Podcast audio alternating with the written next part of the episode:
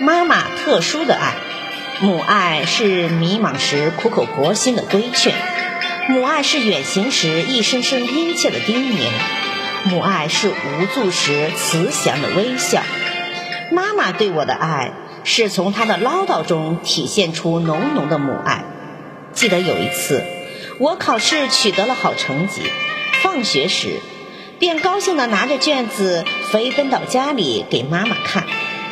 他看完卷子成绩时，唠叨起来了：“这次考的成绩不错，下次努力。这次丢分的都是简单的基础题，下次要仔细看题，不能再出现这种低级错误。虽然这次考试取得了高分，但也不能骄傲。要知道，虚心使人进步，骄傲使人落后。这句话，知道了，知道了。”我不耐烦地说着。拿着试卷走进房间，因为当时的我还小，并不知道母亲的唠叨中有着浓浓的母爱。